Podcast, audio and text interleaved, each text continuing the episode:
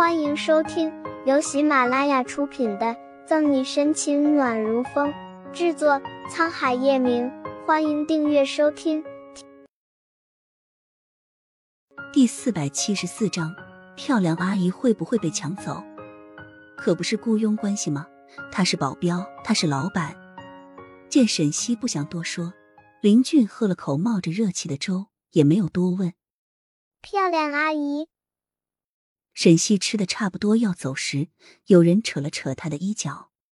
夕阳低头看去，沈西诧异，四处扫了一眼，待看见收银台那里付款的左心言后，心里了然。捏捏小包子婴儿肥的俊脸，沈西柔软一笑：“你也来他们家吃包子啊？”“嗯，没想到在这儿看见漂亮阿姨。”左新阳清冷的脸上露出丝丝笑意。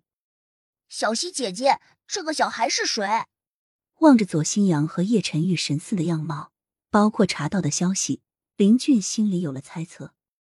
想必这个小家伙就是传闻中叶晨玉的孩子了。漂亮阿姨，他是谁？左新阳不善的望着林俊。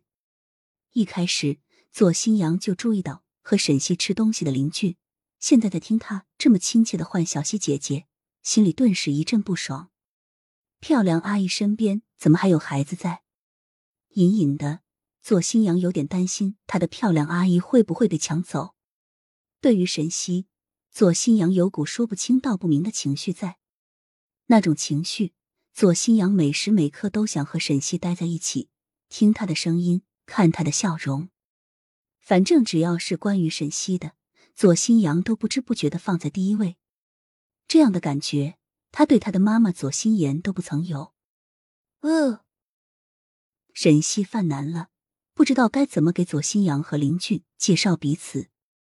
林俊叫他姐姐，左新阳叫他阿姨，他总不能让左新阳叫林俊哥哥或叔叔吧？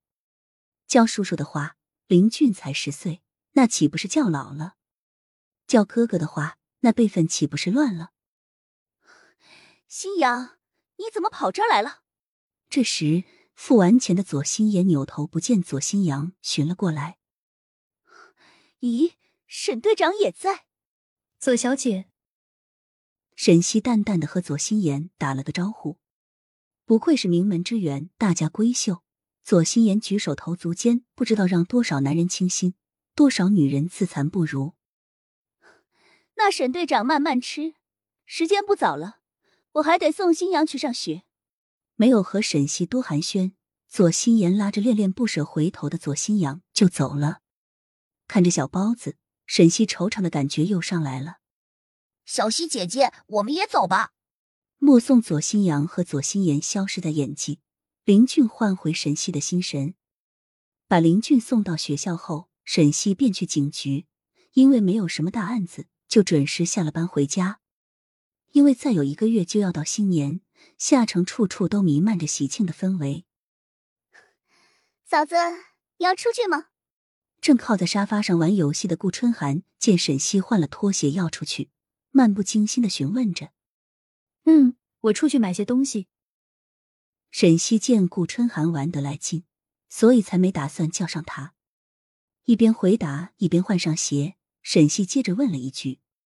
春寒有没有什么想吃的？我给你带回来。顾春寒看了眼快没电的手机，想了想，这样吧，嫂嫂你等我会儿，我跟你一起去。顾春寒快速的将手机放在桌边充电，然后起身兴冲冲的朝着跑去。两人一路手挽手的到了商场，大型商场就是好，卖什么的都有，那琳琅满目的商品令人眼花缭乱，目不暇接。嫂嫂，我们去那边看看。顾春寒拉着沈西朝着一处高端奢侈品牌店跑去。欢迎光临。顾春寒兴奋的连忙带着沈西进了店，服务员便笑盈盈的迎上来。